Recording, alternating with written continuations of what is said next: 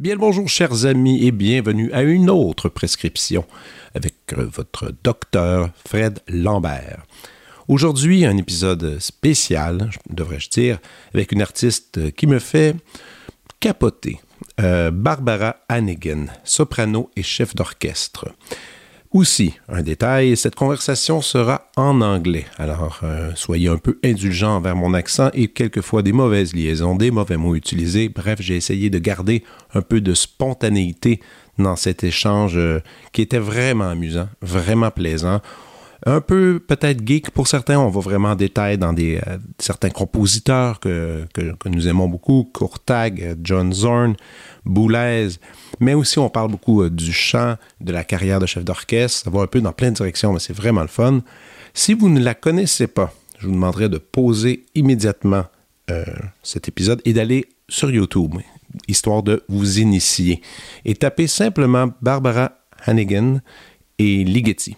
Tout de suite, vous allez avoir une vidéo dans laquelle vous allez la voir chanter une œuvre et diriger en même temps. Et sincèrement, ça va vous donner une bonne impression de, de, l'artiste qu'elle est, comment elle est précise sur scène, mais aussi à quel point elle donne, on va le dire, un bon show. Et en musique classique, ça fait, ça fait plaisir de voir ça. Elle sera en visite à Montréal le, le 7, 10 et 11 décembre avec l'Orchestre symphonique de Montréal à la Maison symphonique. C'est sa première visite avec l'orchestre. Je crois que c'est un rendez-vous à ne pas manquer. Bref, je suis très fier de cet épisode. J'espère que vous allez vous amuser autant que je que j'ai eu du plaisir à lui parler. Alors, euh, voici Barbara Hannigan.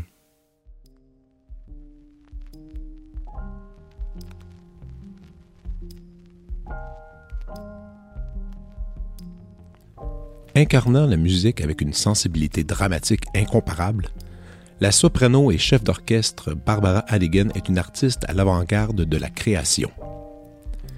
Ses collaborateurs artistiques incluent des metteurs en scène et des chefs d'orchestre tels que Simon Rattle, Sasha Waltz, Ken Nagano, Jurovsky et John Zorn.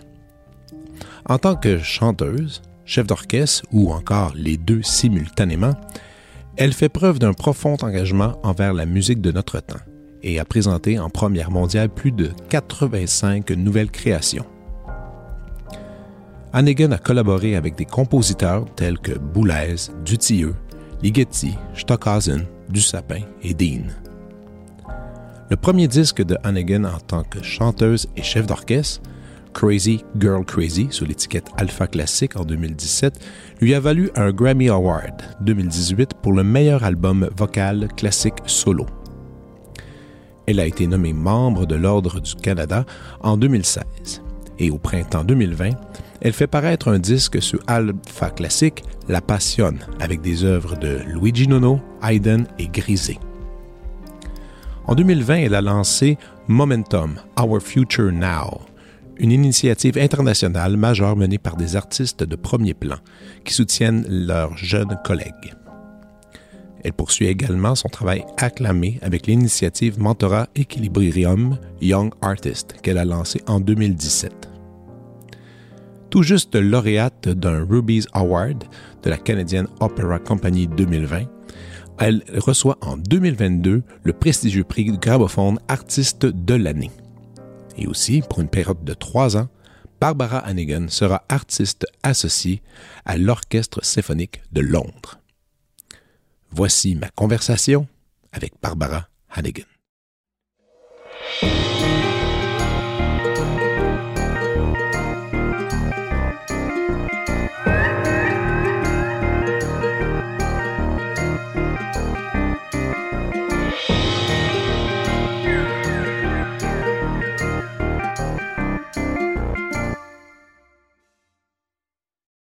Hi, Fred.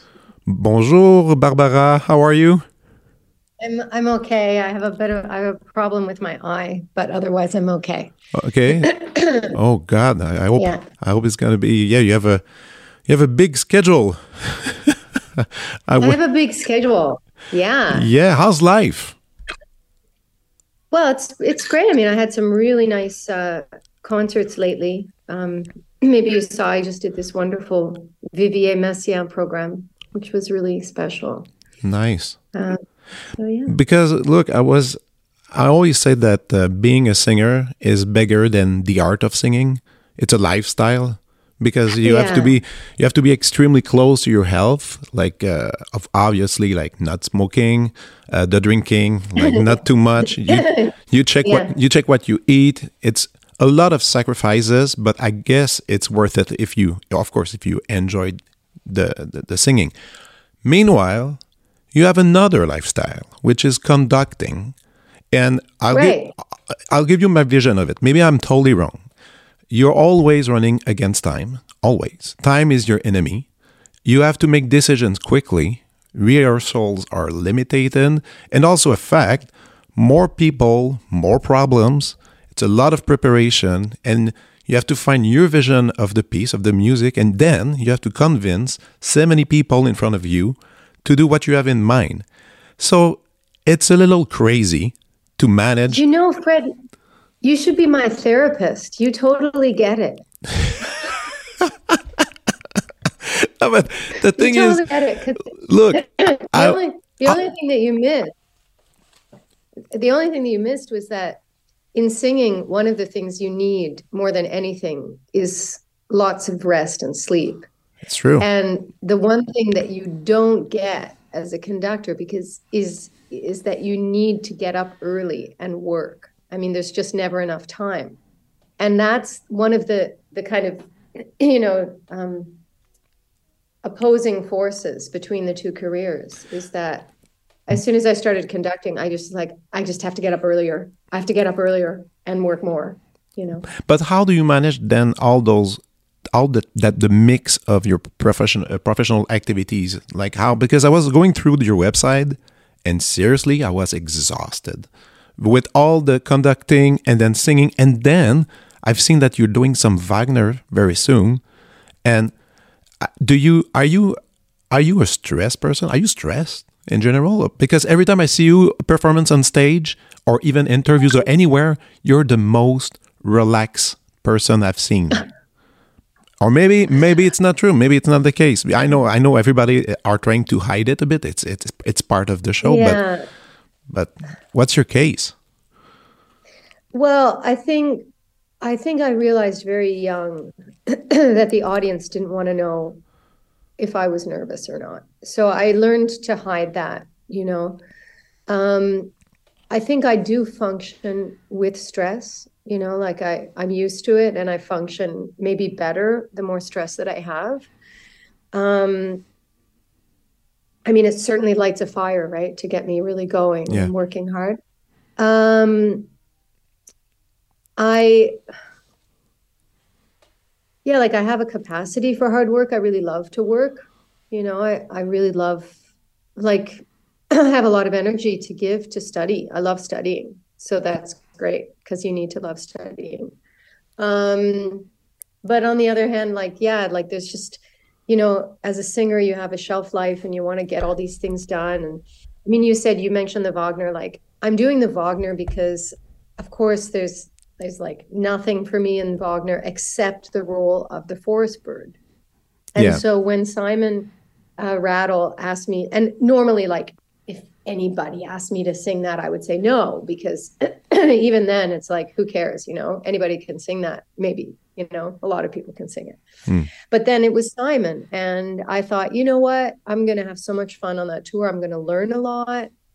I'm going to learn from all these Wagner animal people, and I'm and Simon and I, you know, we're great friends, and there's it's like you learn something every time you talk to him for just five minutes. So I thought to get to do this little tour, and it's not a big part, so I'll have you know other time on my hands, and I- and maybe I'll get to his brain about other pieces, you know. Yeah. So it's kind of I should be paying to do it actually. It's so cool that you're still talking about learning. And uh, Oh. it- no, but no, but it's true. I mean, I mean, at some point, I think some musicians sometimes they think, okay, I get it, I know how it works, I can do it. And but you always talk about about learning. And you said in the past that composers are always teaching you how to sing by the challenging music they give you like Yeah. the, the, they write then you have to find your way and but i was wondering like at at the level that you are now and the influence you have in the classical music world does it sometimes going the other way around that composer then they they, they, they know you they they heard they, they heard your recordings and everything and then based on the voice you have they're gonna adapt and do something especially for your for for you instead of you adapting for them Yeah, yeah, yeah, for sure, for sure. I mean, it's much more collaborative now, I think, than it used to be. like in the old days when I would say to a composer, "Oh, like, can you change this?" You know, there was always like this kind of, you know, I it was like it's like negotiation yeah and trying to find a way to negotiate that doesn't offend. And now it's very collaborative, you know, and there's a lot more trust involved because they know me and they know my reputation, you know. So, like when I work with John Zorn, you know, I mean, I work my butt off to be able to sing what he wrote, but then there's a point when if we want to change something, you know, he's open to it. Like we we will Easy. change a few things, maybe maybe to make it more difficult, or maybe to make it make the color different, or like moving something up an octave, or cha- or changing a note. And it, it doesn't always have to do with because it was not possible. It it often just has to do with you know an idea to improve. Or like I have this other project right now with Les Sœurs Labèque, um, and also um, this composer who does a lot of also like like live electronics, David Chalmin. And David and I, we work like very collaboratively through improvisation. We just go into the studio and we we're creating stuff like à la minute, and it's really really, um, yeah, it's very very like trying this, trying that, and you know, it's like co. It's not co-composing, but in a way, it's In a way, it is because you Yeah. you work. Look, you've you've worked with Dutilleux, Ligeti, Dusapin, John Zorn.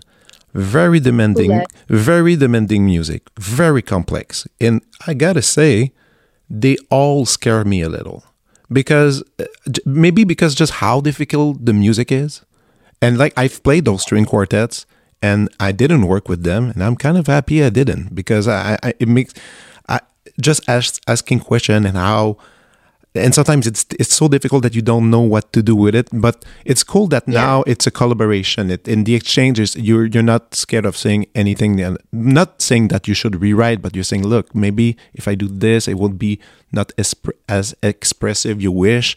So it's good. Yeah. But let's talk about if you don't mind. I'm kind of curious about John Zorn because we did with my quartet we record uh, the four first string quartets. We did some exchange with him uh, in uh, emails. Never met him. And uh, quite rapidly he seemed like to dislike the past. That's something i was fascinating. I was oh we're going to play your early quartets to start with. And he was no why? It's not interesting. Play the new stuff. Just it, was just oh, talk- and uh, and uh, I was wondering, is it how how did it start with you and him? Like how did what when was the first time you were working with John Zorn? Um, well, first of all, it's interesting because like most, you know, most musicians, like we all think that we should start with the early works of a composer and then continue, right?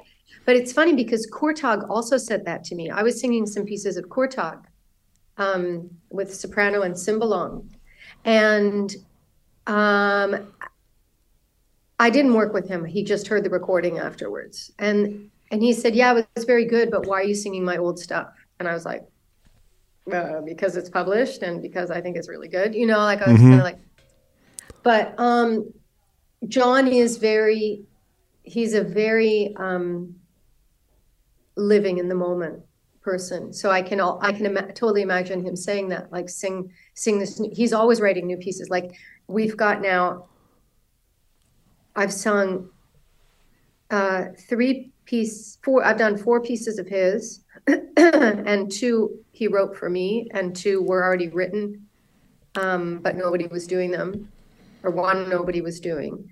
And but he's now written another at least three pieces which we haven't even premiered yet. Which Okay. we're planning to premiere next year or two. I mean, he's he's so prolific. And the way I met him, um, I met him in 2015 in the summer when I was in New York, and a common friend put us into contact. And so we had lunch, and then he came to see me sing George Benjamin's opera. And uh, he gave me this piece of his that he wanted me to sing, and I really wanted to sing, which seemed unsingable, called Jumalattaret. and then we were going to record it, and we actually ended up postponing the recording um, because it was so difficult, like for a year and a half. And then finally we laid it down. We never, actually, we never have recorded it yet. Finally, we performed it a year and a half after we should have done it. And, uh, but we just like through working together, and we've worked together a lot now. Um, there's just a lot of trust. And, um, he's, you know, he, he likes to work with his musicians. hmm So he likes to work with the people that he knows and that he trusts and that are there. And it's very rare that he he works with people that he doesn't know. So I think once you're kind of in the in that group of people, uh, you know, um, he's so generous and so supportive. And and Oh, one of the special things, you know, there's a film that um, there's a film that's being shown actually. I think it was shown last night in Slovenia, and it's going to be in Vienna later this week, which is all about me and John on the journey I to know. premiere of these. Yeah, but um, By the way, just just just to know, because I was kind of curious about that those movies. Those movies are not really available to us now, at least. Uh, They're no, they're not. they're presented in festivals, and uh, um, I guess I guess there's a reason for that. Yeah, yeah. There's a reason. So, so Mathieu, my my my my love, um, Mathieu Amalric and John have been friends for a long time, uh, since before I knew Mathieu. Really? And before I knew John. And yeah, yeah, yeah, yeah. Many, many years. And so uh, Mathieu, John, John and Mathieu had worked on a piece together. Mathieu had been asked to perform a piece of John's in Paris, and that's how they met. And then they they just clicked, and they ended up with this project where Mathieu was making like a one man documentary on John and his work. And so he was led into the inner sanctum, you know, of all these rehearsals because it is a very spiritual and sacred place for John and the musicians. It's very, very focused, and you don't have people sitting and watching you rehearse, you know, it's very private. And, uh, but the films were only to be shown at film fest at festivals that were around John. Okay. And then, so he made two films already, and then he was making the third, which was about me and John, mainly about me and John. And and then little by little, John allowed them to be shown at festivals that were not necessarily around performances of his work, so that they could be shown at documentary film festivals. But they have not been published, and they're not on any platform. They're for now, they're still only being shown at festivals, and But- that's how they want it for the time being. Wow, that's kind of cool. I mean, it it forces It people. cool. It forces people Best like to, yeah to to uh, to take a shower, get dressed, and go out and see something. Yeah, yeah, which- yeah, yeah. That's nice. And uh, and and then is he the composer you work the most with, like with new music, or is there other people with who you? John? Yeah, did he, is there other composers you had such a intense uh, relation, collaboration? Yeah, I mean, I mean, maybe John has written the most pieces for me because he's so prolific. But our relationship only started in 2015, so Which it's only been seven years. Yeah. But like, you know, like someone like, I mean, I Gerald Barry wrote several pieces which I premiered. Um, um, George Benjamin, I I did Yeah. the premieres of his two last operas. Hans Abrahamsen, of course, with Let Me Tell You, and then with um, the Snow Queen, uh, which the, those were both written for me. So for, um, so there are there are certain composers with whom I've spent like quite a bit of time. You know, Yeah. Sciarrino wrote me a piece, and and now he's written me another piece. He didn't even tell me he was writing the second piece. It just landed at my house, um, like as a full score. You know, he, I didn't even know he was writing it. And then there's this orchestral piece. Orchestra. Um, okay. Yeah, yeah, orchestra and soprano. Jesus. And he didn't even tell me he was writing it. I was just like, so it's just, um, yeah. But I mean, and it changes, you know. Um, like with George Benjamin, he's always very, like when he wrote Written on Skin, uh, and I sang the role of Agnes, um, George always had this rule that he would never work with the same singer twice in an opera. Okay. And No, he would never write for the same singer twice. Well, I don't know. It was just one of his own personal rules. But then he decided to write me a, the the leading female role in Lessons in Love and Violence. Um, so I ended up being in two in a row. But I'm pretty sure that George and I won't work together anymore. a third time on a piece of his. Now we'll work together on other projects, or I might sing those pieces again, or we have something in the pipeline of by another composer that I'll sing and he'll conduct.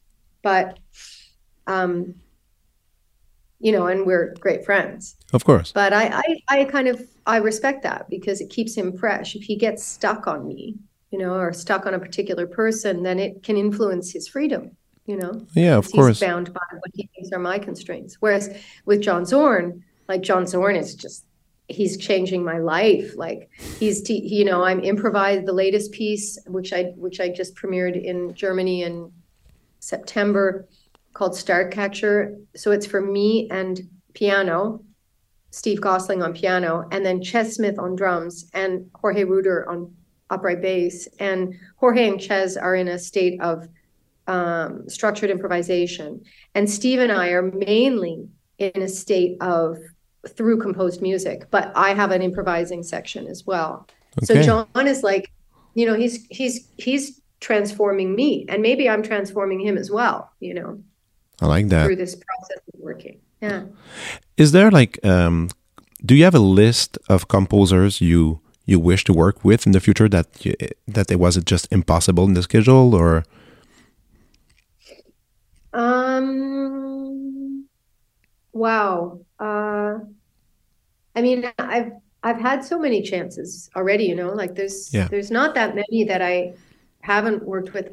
I mean, actually, there there was kind of this far off project with Gervasoni, and I never worked with him yet, and he's really cool, and that haven't made that happen. There's a couple of other projects in the pipeline with composers that I'd like to work with. Um, I wish I could have worked with Vivier personally. Of you know. course. I just really wish that I could have collaborated. And I'm singing his stuff and I'm programming his stuff and I know. um, Uh, can, you know, I mean, can we talk about it though? Like your your programming is uh is music uh, and and let's talk about your visit in Montreal because you're going to be performing his piece as well. You're going to be performing in Montreal two pieces. One solo piece from uh, Luigi Nono called Jamila Boupacha and uh, Boubacar. Yeah, and Claude Vivier, Lonely Child. Do you, ca- can you can you explain me a, a bit the reasons and or, or or also like what are those pieces for you? Uh, well, I'll start with the Luigi Nono piece because the Nono piece is a solo voice piece. It's like this kind of, it's got a range of two and a half octaves just for solo voice, and it it is part of a larger work of his called Canti di Vita ed Amore. And the title Jamila Boupacha is the name of an Algerian woman. She was a freedom fighter, and she was arrested and you know, tortured actually by the Algerian authorities.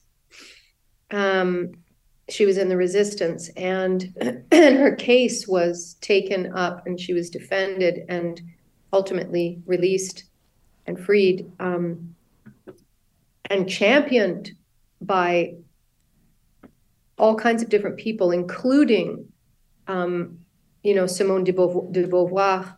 Um, Oh. Picasso drew her um, poets wrote about her. I mean, she became a real symbol. And so Luigi Nono wrote this piece um, to a poem by Jesus Lopez Pacheco about her. So it's a Spanish poem. And it's just a soaring piece. It is so incredibly powerful. I didn't know anything about it until somewhere around 2007 when I was doing this Luigi Nono project with Maurizio Pollini. And Pollini asked me to learn the piece. So I ended up singing that piece as part of a larger project that I was doing with Pollini and some other musicians. And I walked out on stage all alone at La Scala and sang it. That was my de- my my debut. My it was the only time I've sung at La Scala so far. But I mean that I I used to Oh and I God. was always alone on stage at Royal Festival Hall or at La Scala or in Modena or in Japan. And it was really um it became a really important piece for me. And I even sang it, you know, like last week in Paris or 10 days ago or something. And it it works I mean, it's so powerful and it it has so many resonances and it works in a big hall, it works in a small hall, it works outside. It it you know, it's it's the reason why George Benjamin actually started working with me because he heard me sing that piece and he couldn't believe Oh, it. oh yes. Yeah. And then yeah, it's an important it's an important It's an piece. important piece. Yeah. And Uh, then Claude, Claude Vivier, Lonely Child. Well, I mean, I was first introduced to Vivier's music when I was a student in Toronto. And this would have been around 1989, 90 Okay. and I was hearing pieces, chamber music pieces and and orchestra pieces played in Toronto. And then I in 1994 um, I was in Banff and some singers did excerpts from Copernicus. And I couldn't believe that. It it still like it just went straight to my heart. I wasn't singing it. I was just listening to it. And it, it broke my heart and i felt like i had been chemically transformed by this composer's music and i had never had that with any other composer to Hmm. that and then i went to holland and in holland this was around 1990 95 96 reinbert de leeuw um, who later became my mentor and guide he was championing Vivier's music hugely. And I went to performances and was hearing like whole evenings of works, you know, of Vivier, like from Shiraz to um, the, the Rêve de Marco Polo Mm. and and Lonely Child and Wo bist du Licht and Zipangu. And so then I was just starting to hear everything. And again, this chemical transformation feeling was happening. So um, finally, I sang Lonely Child for the first time somewhere around 2010, maybe 11, something something around there. That was the first time I sang it. And I sang it a few times, and I even like I sang it, you know, with the New World Symphony in in in uh, um, Miami, and then I sang it with Toronto Symphony with Peter Eötvös conducting, and then I even put it on my wish list for Simon Rattle because he didn't know Vivier's music, and I put it on my wish list for Simon, and Simon programmed it with the Vienna Philharmonic. I ah. sang Vivier "Lonely Child" with Vienna Philharmonic, Jesus. and it programmed Haydn, and it was magical. It was I bet. magical, and they played beautifully because Simon said to them, "You have to understand this music as Wagner, and they're an opera orchestra." So that as soon as he said that to them, they understood about the the moving monody, monody, and the the necessity for all of us to breathe together. You know how Vivier always has these little cedi with the with the cross through it. So, and then um, I was still singing, it but I I wanted to program it as a conductor, and it's not a kind of piece you can sing and conduct at the same time. So I conducted it for the first time in the summer of 2019 in California and then in England. And then I just conducted it again last week, and I'm I'm actually going to conduct it a lot this season. yeah, so I've just seen. as conduct, like just before I come to Montreal, I will conduct Vivier's Lonely Child with the Concertgebouw Orchestra. I know I've seen that and I have a question about it. By conducting it, you are in total control of tempos, balance, everything, and you want you want the, the other singer to do well. Now you're gonna be in Montreal. Montreal Symphony is great. Raphael Payare is amazing. But isn't Yeah. it isn't it weird for you as a performer now not touching the orchestra, like having like the baguette and telling them what to do? Because it, it, it must be weird, no? Well, you said as a conductor, I'm in total control, but I don't actually agree because in this piece, it's the singer who's in control. Okay. And one must be so in tune with the singer and how she sings it and where she breathes. So, and it's a duet, like the singer and the conductor, and then of course, like, you know, the horn, like the instruments that you connect to at the different moments of the piece. Sometimes first violin, sometimes horn, sometimes the bassoons. Um, you know we're we all have to move together as one voice.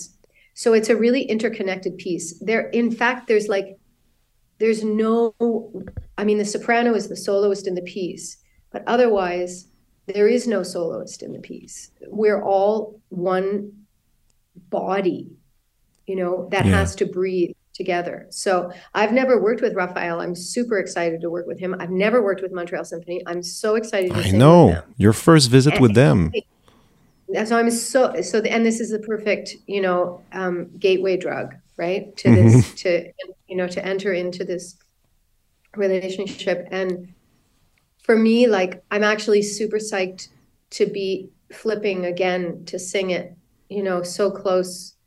Um, I just think that's really, I really look forward to it very much Of course. you know because i'm i'm basically in a way i'm singing it when i'm conducting it i'm feeling the singing so deeply you know i'm moving with with aphrodite this the soloist who i always do it with and and then so it's it's just like a different kind of you know transmission Yeah, it's uh, it's funny because people in Quebec they don't realize how important Claude Vivier is in the music world. Is because Vivier is very well respected anywhere where he's played. Like in Europe, I know a lot of people Yeah. programming, and it's really Yeah, cool. It's really cool you are programming. Um, let's talk about. Uh, I I'm sorry already that we're gonna talk about it, but we're gonna we're gonna talk about it very quickly. Okay, your viral video about Ligeti. I know you. Oh, I know. oh, okay. Yeah, yeah, but but fun. you, you'll see. Yeah, because there's not a single week on my social media that I have non-music friends who are posting that video and they say, "Oh, it's so cool! It's so rad! Amazing!" But so a lot of people recognizes you for that performance, the one, the ligeti that you are singing, and the one that you are conducting as well. There's two recordings. But if you Oh, were able able to control everybody's mind, what performance would you want be to be remembered of? That's a tough question. yeah that's tough i mean the gothenburg one where i'm conducting is a really good one um But I'm saying not. It doesn't have to be ligeti. It could be anything.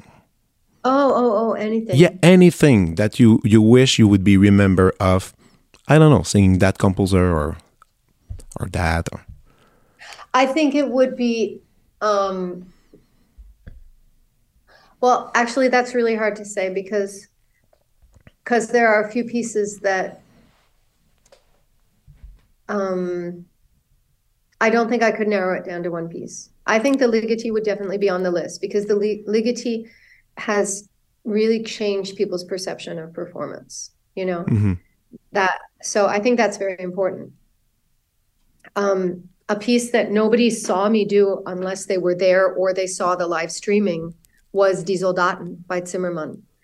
And that was maybe the best production I've ever been part of. That That- was at the Bayerische Staatsoper in Munich, and Kirill Petrenko conducted. And that was absolutely phenomenal cast, team level, everything. there you go. That, And but that's what I wanted Yeah. to know. I'm gonna go check this out for sure because but if you can't, you can't, you can't get it because what because it was i mean there's an archival video if you can get that i mean not an archive it was it was streamed but i think it was only up for 30 days oh damn and then okay and kirill you know he won't he probably will never let it go out on dvd because there's maybe somebody saying a wrong note somewhere you know and okay but it, it was it was unbelievable it was unbelievable wow and then of course like the other important roles for me like lulu is Lulu yeah you know, super, super important. Um, Pli Selon Pli, where there's no video. Oh, there might be a video of Pli Selon Pli with Boulez. There might be a video of us doing it somewhere. okay I'll check this out But that was pretty special too. I mean, that was like, you know, so there's a few things, but it, it just depends like on what, you know, who, who's listening and Oh no, of course, of course. You- for me, like, yeah, for me, like, you know, all of those things were life changing mm-hmm. for different. You said earlier that with Zorn you uh, you are doing some improvisation here and there. I mean, on mini project. Uh, have you ever tried to compose? Oh, uh, yes. How was um, it? I did. Meh, probably not very good. I don't know. I mean, when I was studying in London, I had to um, study composition as part of my the program I was in for a year there. Okay. So I did, and that was great because. But I wasn't studying to be a composer. It was just part of my training, and that was good because you get a feeling. You know, you get an understanding of how lonely it is and how how incredibly difficult it is and so on. Um, I get asked that question a lot. I even get asked that question by other composers. When are Really? you going to start? Comp- yeah. But but uh, But- but it it could make sense. I mean, I know many uh, performer who are in the contemporary music world, and they give it a shot. They're like, "Look, I've I've been doing so many pieces. I got ideas, and they and they try, and it could be a good adventure. I don't know. Well, I think I'm a really good editor and I really love I mean, I think when composers let me work with them, it's when they let me mess with their music, you know, that's really great. Um, Reinbert de Leeuw, who I worked with so much in my career, he always said, you have to wrench the score away from the composer as if you are stealing their baby.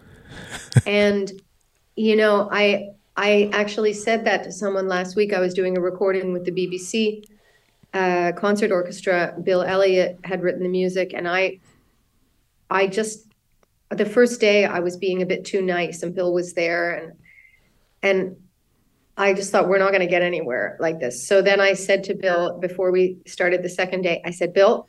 Reinbert said this to me, and I'm going to do this to you now. So just let me do my thing. And he was like, okay. And then I just, I was just changing things and adjusting things and and then at the end he was in tears from happiness Yeah, you know because we really and that is that is a very important you know you're kind of like a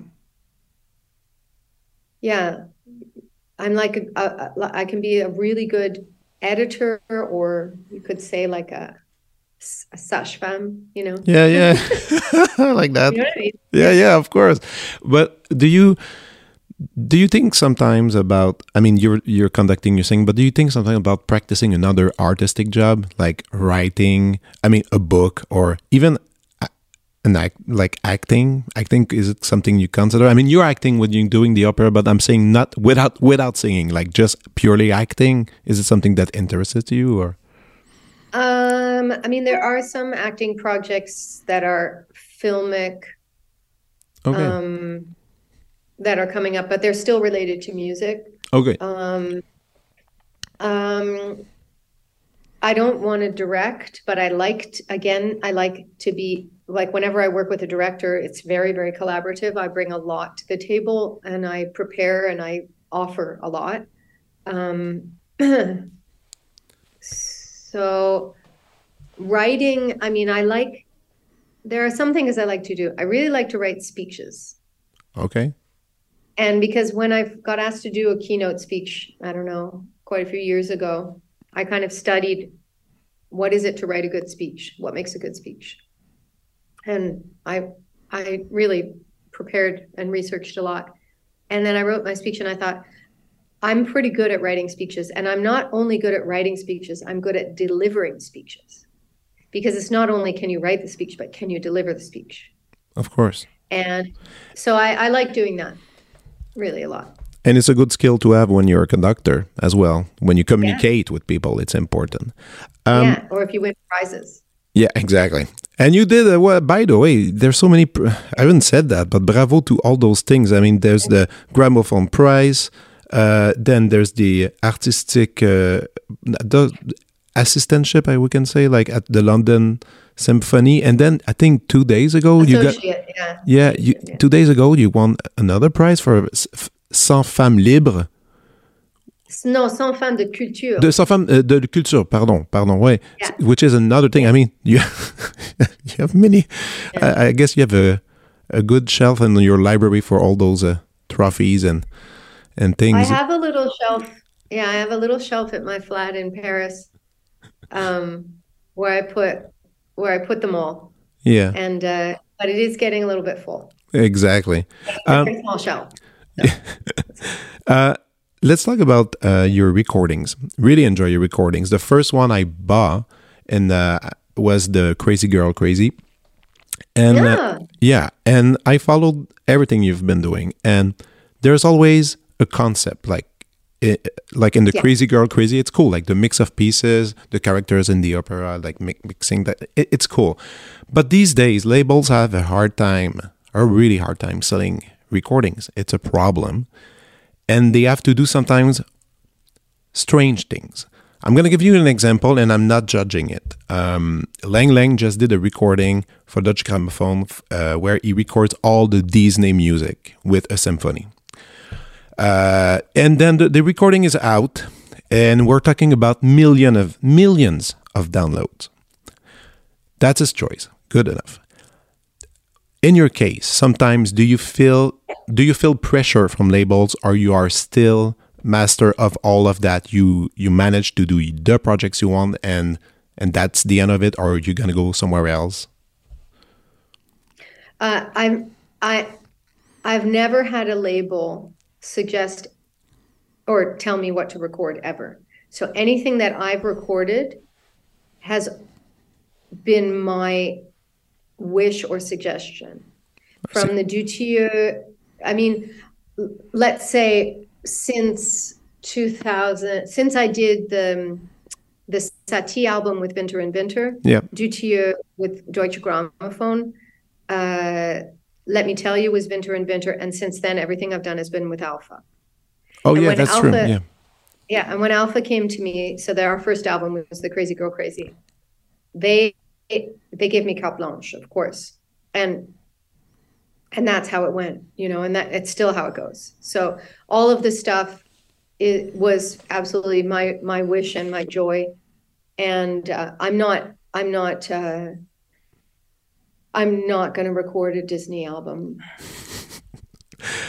yeah i think so yeah i, I guess Probably it's not it's not in the pipeline. no And I mean, I the, the cool thing with Alpha is like, I mean, we've got some really interesting projects. We've got a I've just recorded with Emerson Quartet, um, Schoenberg and Hindemith, and Chausson, and you know, I have another recording with Bertrand Chamayou for Messiaen, and um, yeah, there's just it's cool there's a lot of possibility. Yeah, yeah great. there's a lot of cool projects i mean uh, Yeah. as long as you can i mean it's it's the best to do your your own thing your your own vision of what a good album is that's the cool thing by the way that i like with your albums is you're going you're really taking your time to do a w- good mix of styles with the composer and that's uh, that's something you you should always keep doing. It's it's so much fun to discover an album. And also it's fun to discover the album in the order you know like you start from the top Yeah, first yeah. track not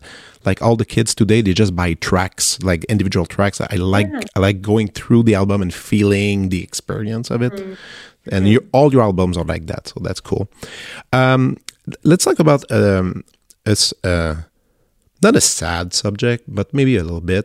It's the voice and getting older a little bit. Uh, there's different schools of it. Like some people say oh uh, at some age you stop singing. Others are no there's new technique you can adapt you can play with the range and you can sing forever. What's your take on it? How do you how do you see your voice in the future? Yeah, I think it really depends on the instrument. Like I know some singers who like they were it depends like also how the voice changes over the career because some voices they start in one fach or one kind of voice type and then that changes over the course of career and other people their voice basically stays the same for the whole career. I'm of the latter group. Like my voice basically I have more or less the same top that I've always had.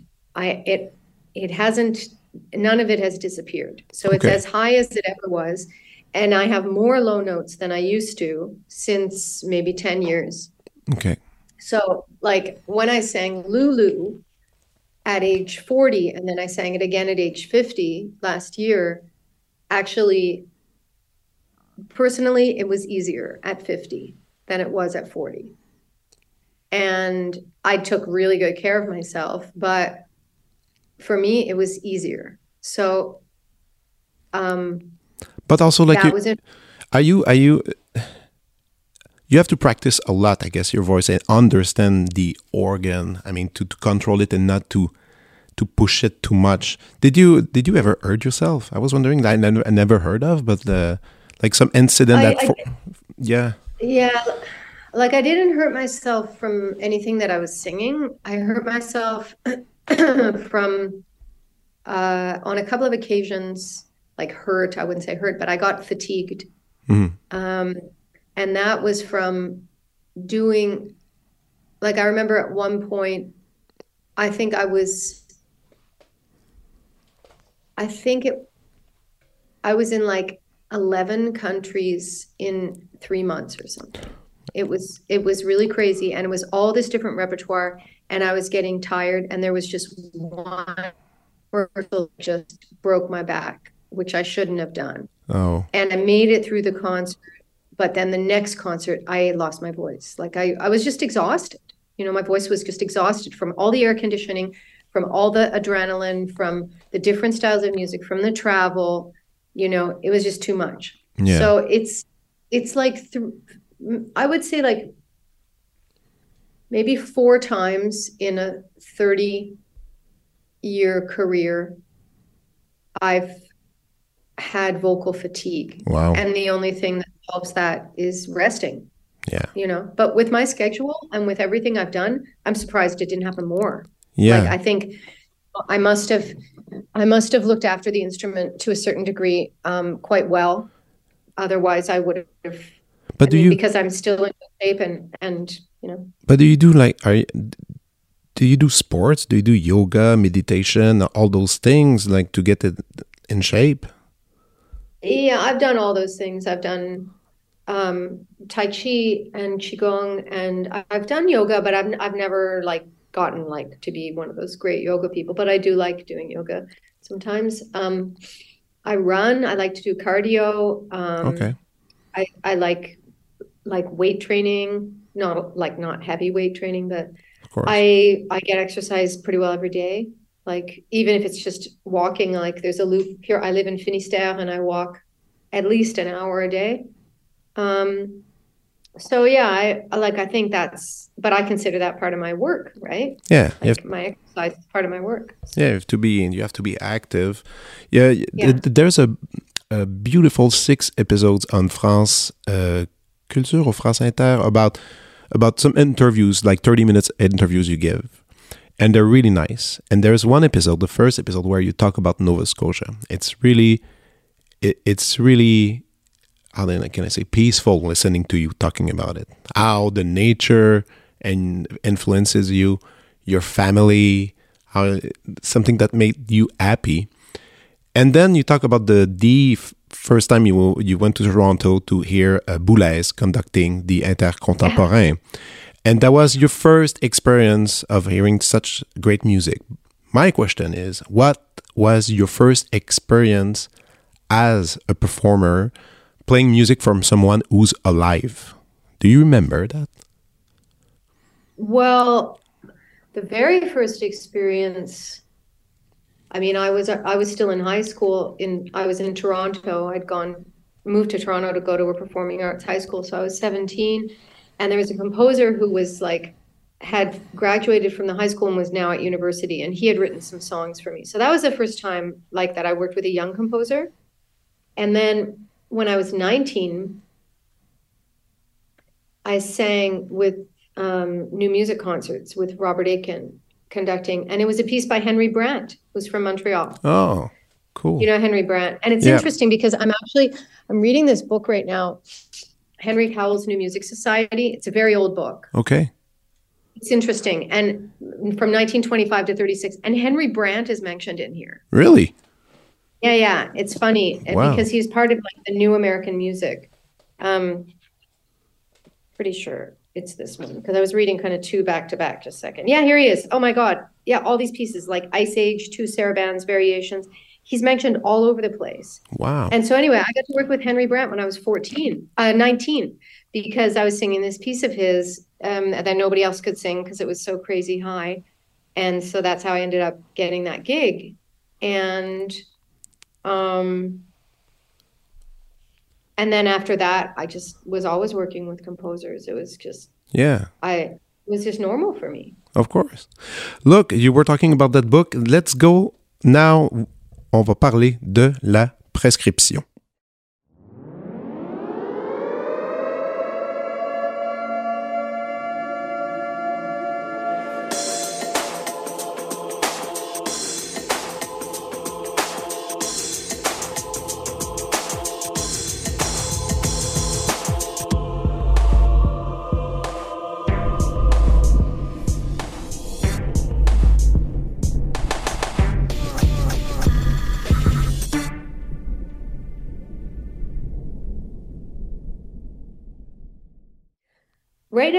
I'm quite fascinated with actually American music um, from the 1920s onward.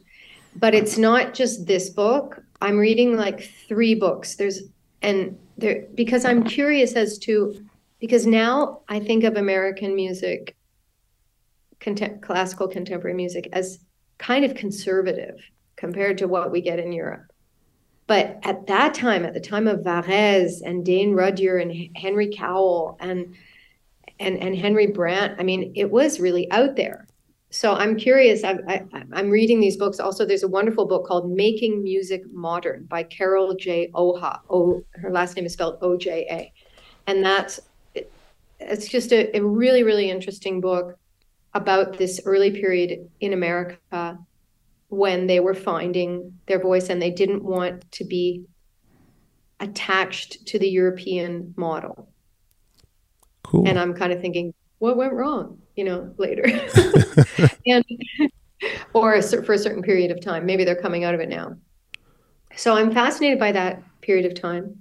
Um, you know, if I watch, if I'm looking to like totally lighten my mind, like to watch a Netflix or something like this, then I'll watch a series oh yeah. and a comedy series. I need to watch like comedy series because I need something that I can watch for 25 minutes that just makes me laugh that has a really good script. okay. And so yeah, and so actually my the the two older sons of my boyfriend, they were watching this TV series called Brooklyn Nine-Nine, Yeah. which is with Andy Samberg. It's pretty good. It's so good. The Yeah. script is just so good, and the acting is great. And so I'm still, I think I'm on season four or something. So every every couple of days, I watch an episode of that if I have time, and I feel guilty that I didn't study for 25 minutes. So I'll usually do it like while I'm eating. Uh, and uh, so that's a, a TV thing and a book and music listening. I'm not. Um, I'm actually more into podcasts. I listen a lot to podcasts. I'm glad. I'm glad. I'm glad to hear that, because Yeah. since podcasts exist, not that I listen less music. I listen music differently. When I listen to music, I sit down and in my house and I take the time to appreciate the music. But podcast is for the walking and running. Exactly. Yeah. So I'll listen to like a podcast with David Sedaris reading, or I'll listen to Desert Island Discs on the BBC because you get a kind of biography of somebody's life through music. Or um, there's a really interesting podcast podcast that's from uh, Michael Seal, who's a, a conductor and a player in the Birmingham Orchestra, a violinist and it's called a mic on the podium and it's interviews with conductors. And he's now interviewed over 100 conductors. Really, and it follows the same formula and it's really interesting and i tell every young conductor but not just conductors i tell like musicians listen to this because it would solve so many of the tensions between the conductor and orchestra if you listened to those podcasts and if the orchestral musicians were listening and they understood a bit more what you know what conductors are or what some conductors are doing and thinking and how they prepare you know Wow. because it it you know and then he should do one with with all the different instrumentalists from the orchestras as well so that we can understand each other and not be you know in these power struggles Did you participate to that uh, that show? Yeah. Okay, so there's one very episode. early on i was one of the first people on it and it was so fun to do and then i got addicted to listening to it once he started publishing them i was like these are so great so, Then then I guess you appre- some people don't want to know those things. You know, like they're they're oh I want to keep the mystique, I want the, le mystère of the, the the artist, but that kind of kills it. But I guess it's kind of cool in the same time, no?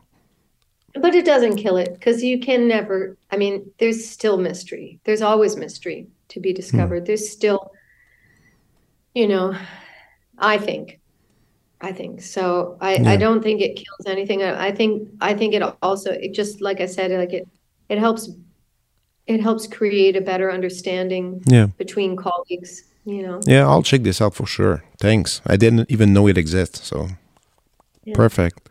Look, we said we would do an hour. It's it's time it's time to go. Thank you so much for your time. Thank it's you so Fred, appreciated. i really enjoyed it yeah, Thank it was you. fun. It was fun. Yeah. And I can't Great. wait to see you in Montreal. Uh, I'll I'll be there for sure. And uh, you, you're gonna have some time off, right? You're gonna you're gonna appreciate the city a little, a little. I will. I'm going to give a master class for the Atelier Lyrique, and Okay. I'm going to see family there, which is going to be nice. And uh, Yeah, but yeah, I definitely. I know well your sister, of course. That's so cool. Yeah, I, we did some uh, some gigs together sometimes in some studio, and uh, she's uh, she's Yeah, awesome. right? Yeah, of course. It's a small it's a small world in Montreal. It's a small I world. know. Yeah, I know. No, it's going to be. It's going to be nice to be there. cool, excellent. Merci beaucoup et à, à très bientôt. Oui. Au revoir. À, décembre. À décembre. Oui, ciao. Ok. Merci. Bye, Fred. Bye. Thanks. Vous venez d'écouter La prescription avec Dr. Fred Lambert. À l'animation, Frédéric Lambert. Réalisation, montage, recherche et bons conseils, Olivier Chamberlain. Au logo, Joël Vaudreuil. La musique, le groupe Crab. Jérôme Minière, Philippe B., Ben Chimie, Guillaume Beaulieu et Vincent Vertefeuille. Merci d'avoir été à l'écoute et à bientôt.